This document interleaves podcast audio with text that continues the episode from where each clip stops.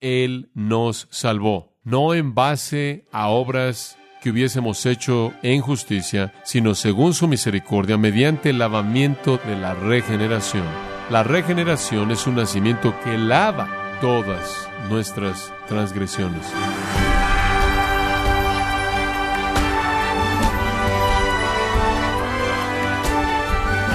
Bienvenido a esta edición de Gracia a vosotros con el pastor John MacArthur.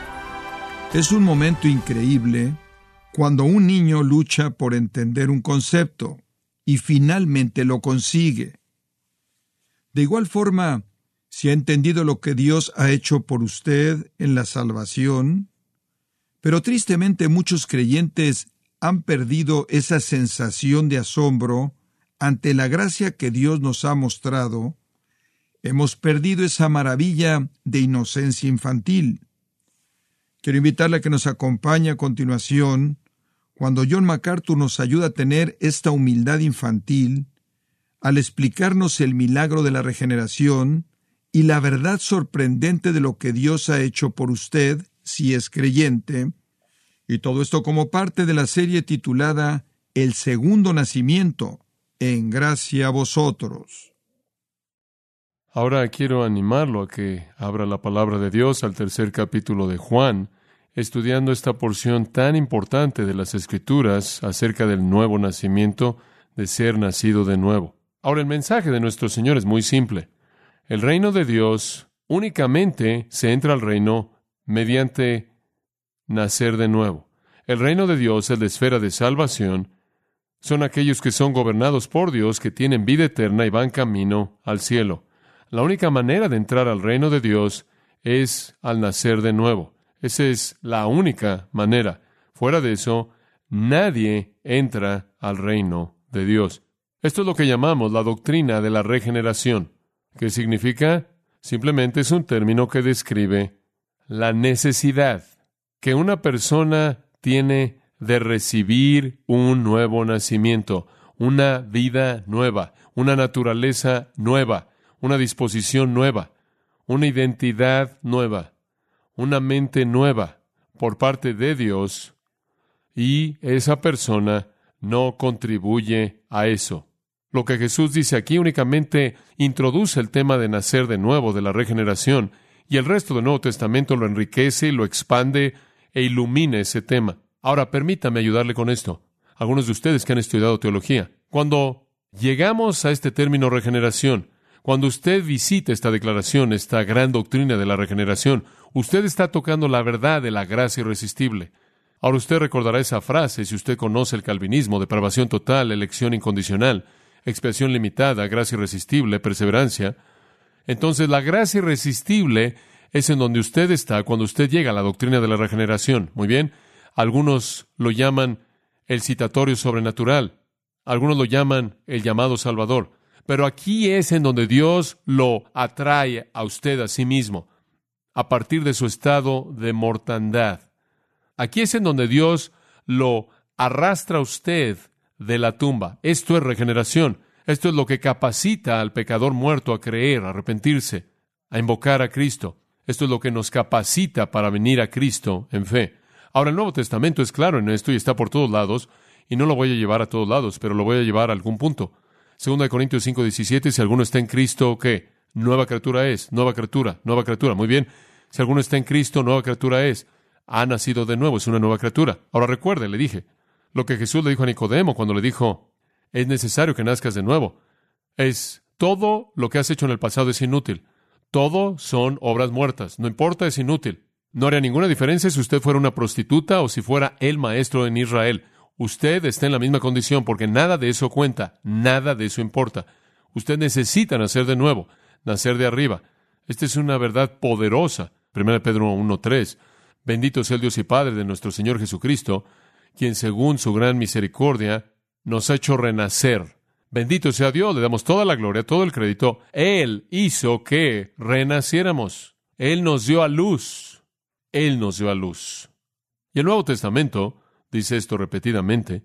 Un comentario maravilloso es hecho en el capítulo 6 de Romanos por parte de Pablo, en donde dice, presentaos a Dios como aquellos que estáis vivos entre los muertos. presentaos vosotros mismos a Dios como aquellos que están vivos de los muertos. Efesios 2.4. Pero Dios, siendo rico en misericordia, por su gran amor con que nos amó, aun cuando estábamos muertos en nuestros delitos y pecados, nos dio vida. Es siempre Dios quien nos hace vivir, quien nos crea, quien nos da vida. Ahora quiero dejar Nicodemo y Jesús por el momento, y quiero que vaya a Santiago capítulo 1, porque aquí es en donde voy a llenar algunos de los espacios en blanco que bien pudieron haber estado en esa conversación. Y digo eso porque están por todo el Nuevo Testamento y el Espíritu de Dios se las reveló a los otros escritores. Pero quiero que vaya a Santiago 1. Podrán haber varios lugares a los que podremos ir, pero este está condensado de manera especial. Hay mucha conversación acerca del pecado y la tentación aquí, comenzando en el versículo 13, la tentación, la maldad, Dios no tienta, versículo 14, sino que cada uno es tentado cuando de su propia concupiscencia es atraído y seducido, sigue esto, y la concupiscencia cuando concibe que da luz al pecado, el pecado cuando se lleva a cabo da luz, misma terminología, da luz, engendra la muerte. Entonces aquí usted tiene la condición caída del hombre, simplemente la reproducción de la tentación, él va de la tentación a la concupiscencia, al pecado, a la muerte. En contraste a eso, usted llega al versículo 17. En contraste a todas esas cosas malas, tentación, concupiscencia, pecado, muerte, toda buena dádiva, genuinamente buena, verdaderamente buena, todo don perfecto es de lo alto, del Padre de las Luces. Entonces hay un cambio tremendo entre el versículo 16 y el 17. Toda buena cosa dada, toda cosa espiritualmente buena. Esto es inclusive, esto abarca todo, todo lo que es santo, todo lo que es justo, toda buena cosa, toda buena dádiva, todo don perfecto, todo regalo perfecto es de arriba, no ten, el mismo término que es usado en Juan 3, para nacer de nuevo. Y todo desciende, catabaíno, desciende del Padre de las Luces. El Padre de las Luces es un título antiguo judío para Dios, porque cuando Dios comenzó su creación, Dios dijo, sea la luz. Él es el Padre de las luces. Él es el Padre de las luces. Él incluyó esa luz una vez que Él creó la luz. Él la incluyó con la luna, el sol, las estrellas, sea como estaba en el sol, que es parte de su propia identidad, o como es en la luna, conforme es reflejada. Entonces Dios es el Padre de las luces, Él es el Creador, y ese es el punto vital. Toda cosa espiritual, toda cosa santa, toda cosa justa dada, todo don, todo regalo que puede ser considerado perfecto, porque es santo y justo, es de arriba. Es anocén y desciende del Padre de las Luces. Toda persona, eso lo incluye y abarca todo. Dios, quien creó soberanamente la luz, que desciende de arriba, ha dado todo don perfecto en la categoría de lo que es santo, lo que es bueno, lo que es justo, y después este comentario interesante, y con quien en esa área no hay mudanza ni sombra de variación. Dios creó la luz, pero la luz crea sombras, ¿no es cierto? Crea variaciones. Dios creó la luz, pero no tenemos luz perfecta todo el tiempo. Tenemos luz y oscuridad. Tenemos todo desde un sol enseguecedor, refulgente, a la mitad del día, a cielos oscuros, oscuridad en la noche. Y tenemos todo entre estos dos puntos. Tenemos tiempos sombríos conforme el sol se levanta, conforme el sol se pone. Todas estas son variaciones en la luz física que Dios ha creado. Pero no hay variaciones en los dones espirituales que Él da.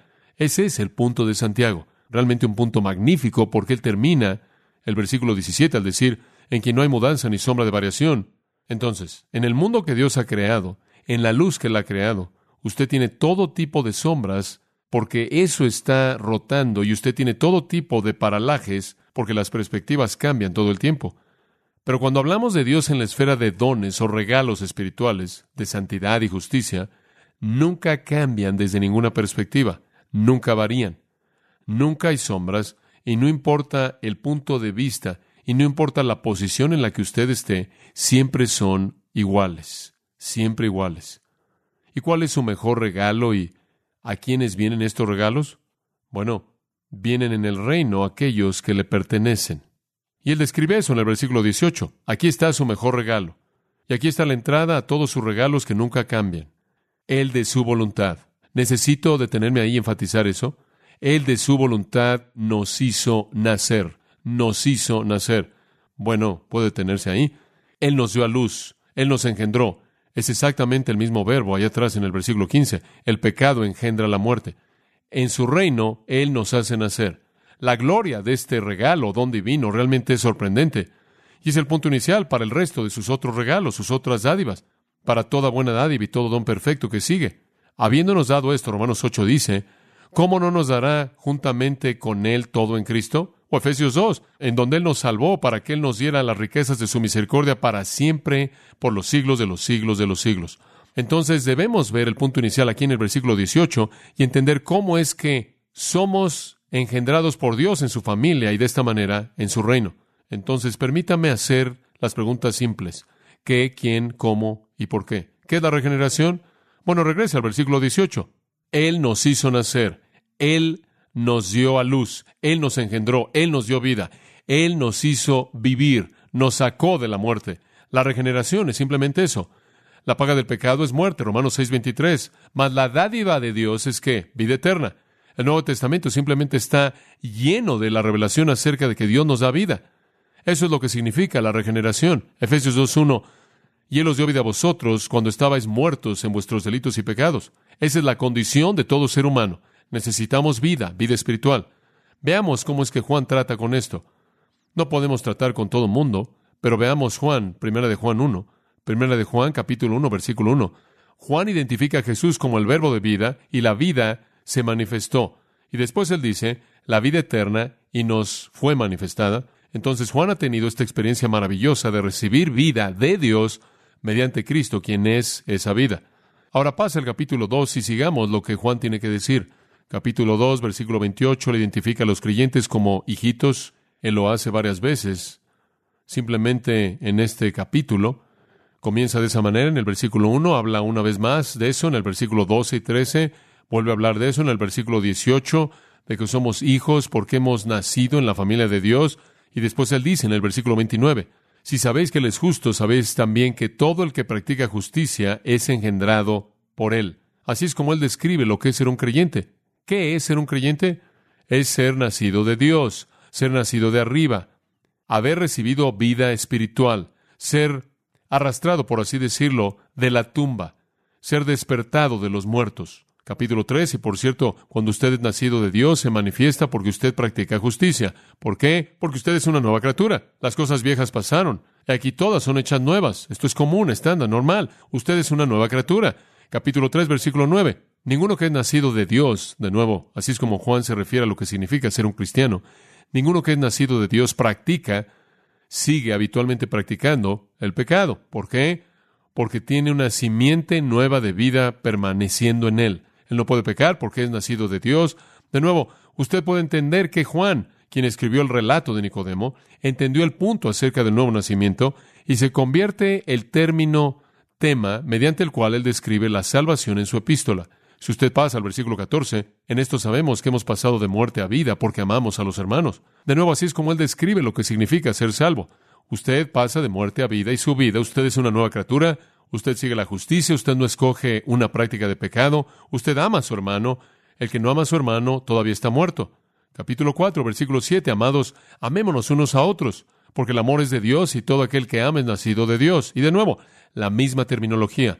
Él no dice salvo, no dice justificado, él dice nacido de Dios, porque estas son las características que son inevitables en la persona que ha sido recreada. Efesios 2.10 dice, literalmente hemos sido recreados para buenas obras. Capítulo 5, versículo 4, todo lo que es nacido de Dios vence al mundo, vence al mundo, vencemos al mundo. Esto quiere decir, ya no amamos al mundo las cosas que están en el mundo, los deseos de la carne, los deseos de los ojos, la vanagloria de la vida, no amamos esas cosas, Hemos vencido al mundo. Versículo 12.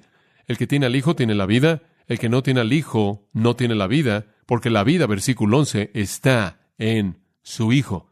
Entonces usted puede ver simplemente por ver la maravillosa pequeña epístola de Primera de Juan, la cual muchas personas creen que en cierta manera es algo básico en la vida cristiana. Bueno, si lo es, usted comienza con la doctrina de la regeneración y usted puede declararse nacido de Dios conforme es evidenciado por el hecho de que usted es una nueva criatura de manera total y las cosas que solían ser parte de su vida ya no son las fuerzas dominantes de su vida.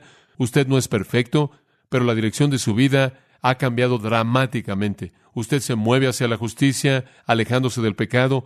Usted camina como Cristo caminó o desea andar como Cristo anduvo. Usted sigue ese camino. Usted ama a sus hermanos.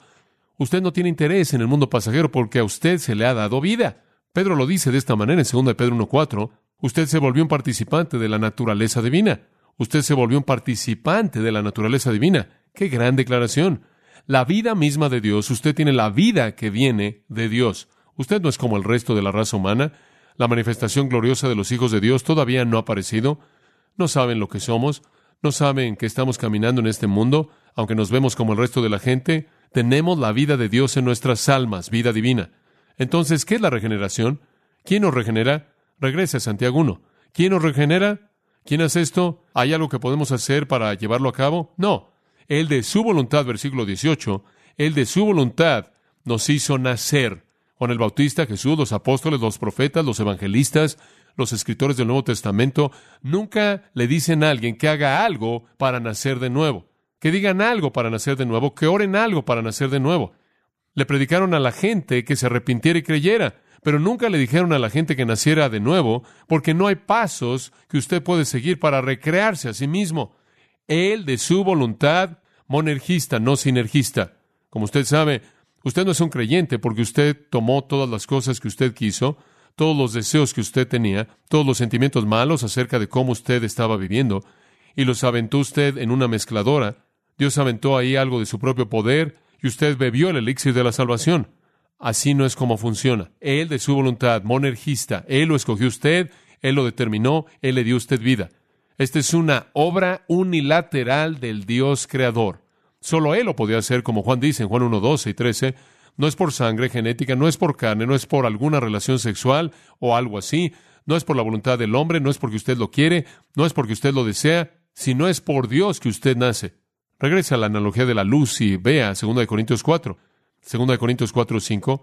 Porque no nos predicamos a nosotros mismos, sino a Jesucristo como Señor y a nosotros como vuestros siervos o esclavos por causa de Jesús. Y después observa el versículo 6. Ahora hemos oído lo que Juan tuvo que decir, oímos lo que Pedro tuvo que decir, ahora oigamos lo que Pablo tiene que decir acerca de este nuevo nacimiento.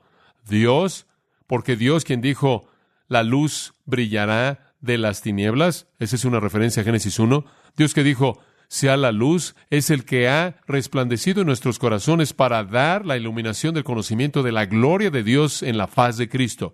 La razón por la que usted ha venido a la salvación es porque Dios soberanamente encendió la luz en usted, disipó su oscuridad, le dio vida por muerte, luz por tinieblas, vista por ceguera, verdad por ignorancia. Pablo también dice esto en Colosenses 1, un versículo maravilloso, capítulo 1, versículo 13.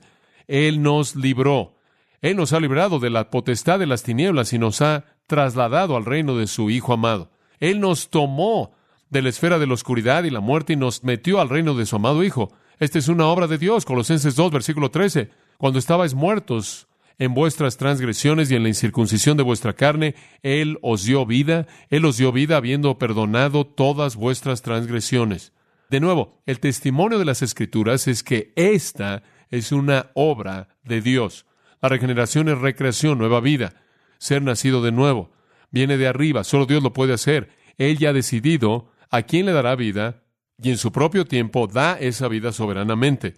De hecho, en Juan 6:44 dice esto, ninguno puede venir a mí si el Padre que me envió no le trajere. Es el verbo helku y ese verbo significa obligar. Es una fuerza que nos obliga, a menos de que Dios lo saque de la tumba, lo saque de las tinieblas, lo saque del reino de Satanás.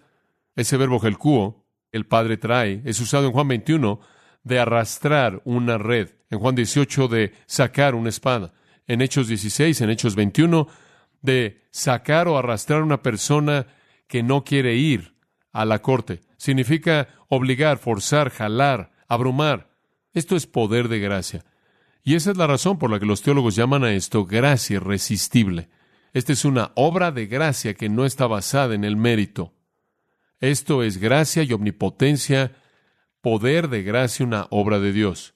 Una vez más, para oír de Pablo, Tito capítulo 3, y únicamente estamos tocando algunos de los pasajes en el Nuevo Testamento que hablan de esto. No sé cómo podría ser más claro que esto. En el capítulo 3, versículo 5, regresemos al versículo 3, porque nosotros también éramos insensatos, desobedientes, engañados, esclavos a diferentes concupiscencias y placeres, pasando nuestra vida en caquilla, esto es maldad general, siendo envidiosos, aborrecibles y aborreciéndonos unos a otros, eso éramos nosotros.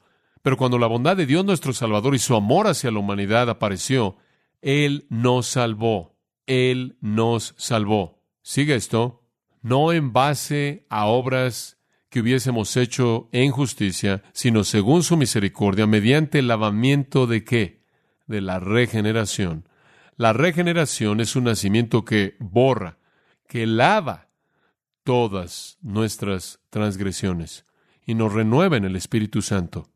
Él nos salvó. ¿Sabe una cosa? Usted no contribuyó más a su regeneración de lo que Lázaro contribuyó a su resurrección. Lázaro estaba muerto, varios días muerto, ya apestaba como muerto, un cadáver con vendas y Jesús vino y dijo, Lázaro, ven fuera. Él no hizo contribución alguna y yo tampoco y tampoco puede usted. Jesús le dice a Nicodemo, Nicodemo, tu problema no es que hay unas cuantas cosas que todavía necesitas hacer. Tu problema no es que hay unas pocas cosas que necesitas dejar de hacer. Tu problema no es nada que jamás has hecho o no has hecho y tiene algo que ver con esto. Necesitas que todo esto se quede en la tumba y tú necesitas ser recreado desde el cielo. Entonces dice usted, bueno, ¿cómo? ¿Qué hago? Quiero eso. ¿Cómo es que eso sucede? Bueno, respondamos entonces a la pregunta, ¿cómo? ¿Qué? Nuevo nacimiento, nueva vida. ¿Quién? Dios, de su propia voluntad. Regrese ahora a Santiago. Seguimos rebotando en Santiago, esa es nuestra base. Sigue esto. Él de su voluntad nos hizo nacer, y aquí viene, por la palabra de verdad, por la palabra de verdad. ¿Qué es eso? El Evangelio, el Evangelio. La fe viene por el oír. El arrepentimiento y la fe vienen mediante oír el mensaje acerca de Cristo. Romanos 10. ¿Cómo irán sin un predicador? Porque todo aquel que invocar el nombre del Señor será salvo. Todo aquel que invoca será salvo. ¿Cómo invocarán en aquel de quien no han oído? ¿Cómo irán sin un predicador? ¿Cómo tendrán un predicador a menos de que alguien sea enviado? Entonces vamos y predicamos porque la regeneración se lleva a cabo mediante la palabra de verdad. No sucede en un vacío. Los teólogos a lo largo de los siglos han dicho, la regeneración puede suceder días, meses antes de la salvación. No lo creo. Digo, ¿alguien de hecho puede creer que usted puede ser regenerado pero no salvo? No, usted tiene que entender esto. La regeneración es un elemento de la salvación. La justificación es un elemento de la salvación. La redención es un elemento de la salvación. La santificación es un elemento de la salvación. Y todo esto sucede en un milagro instantáneo. Y otras dos cosas siempre están ahí, arrepentimiento y fe. Solo estamos identificándolas en términos de lo que es llamado el ordo salutis, separándolas desde la perspectiva de que una lleva a la otra. No puede haber arrepentimiento, no puede haber fe, no puede alguien entregarse a Cristo hasta que el corazón ha sido recreado. Entonces, ¿cuánto tiempo antes sucede eso? No lo sé. En una especie de milésima de segundo divina celestial. Digámoslo de esta manera, usted no puede ser regenerado fuera de oír la palabra de verdad. No sucede semanas antes, meses antes, en el poder inmenso de Dios. Él lleva a cabo su obra para regenerar al oír la palabra. Él da el regalo del arrepentimiento, Él da el regalo de la fe, Él justifica, Él redime, Él santifica. Y todo es un milagro de un momento. Pero entiende esto, la fe no produce regeneración, el arrepentimiento no produce regeneración. Esa regeneración viene en primer lugar y únicamente cuando usted recibe vida y entonces puede arrepentirse y creer. Y eso solo viene con la palabra de Dios. Escuche 1 Pedro 1.23. Siendo renacidos, Pedro escribe, siendo renacidos no de simiente corruptible, sino de incorruptible, entonces han renacido para vida eterna, usted no perecerá, mediante la palabra de Dios que vive y permanece para siempre.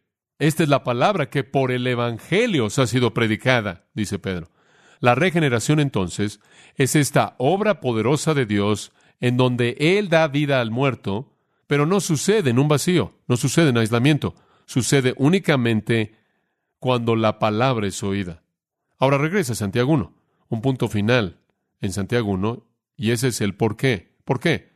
El qué de la regeneración, vida nueva. El quién de la regeneración, Dios. El de su voluntad. El cómo de la regeneración, mediante oír y creer la palabra lo cual es parte de la obra regeneradora de Dios al capacitarnos a hacer eso. ¿Y por qué? ¿Por qué es que Dios regenera? Al final del versículo 18, para que seamos, para que es eis con einai, la cual es una cláusula de propósito en el griego. De tal manera que el propósito es este, para que seamos primicias de sus criaturas. ¿Se acuerdan en el Antiguo Testamento de Deuteronomio Levítico? Usted lee acerca de las primicias, inclusive en Éxodo.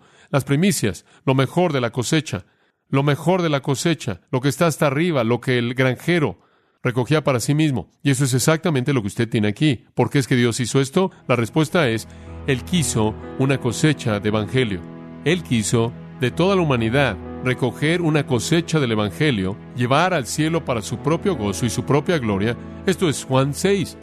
Todo lo que el Padre me da vendrá a mí. Estos son los regalos, los pecadores redimidos que Dios le da a su Hijo como un regalo de amor, que el Hijo le devuelve al Padre en la eternidad. Esta es una cosecha del Evangelio, de toda la humanidad. ¿Por qué es que Dios está haciendo esto? ¿Por qué es que Él está dando vida a los muertos? Para que Él congregue una cosecha del Evangelio, para que se convierta en su propia posesión, para amarlo y lo adore y lo sirva por los siglos de los siglos en comunión con Él en el cielo. Bueno, esa es la doctrina de la que Jesús le estaba hablando a Nicodemo. Debes nacer de nuevo, de lo contrario no estarás en el reino.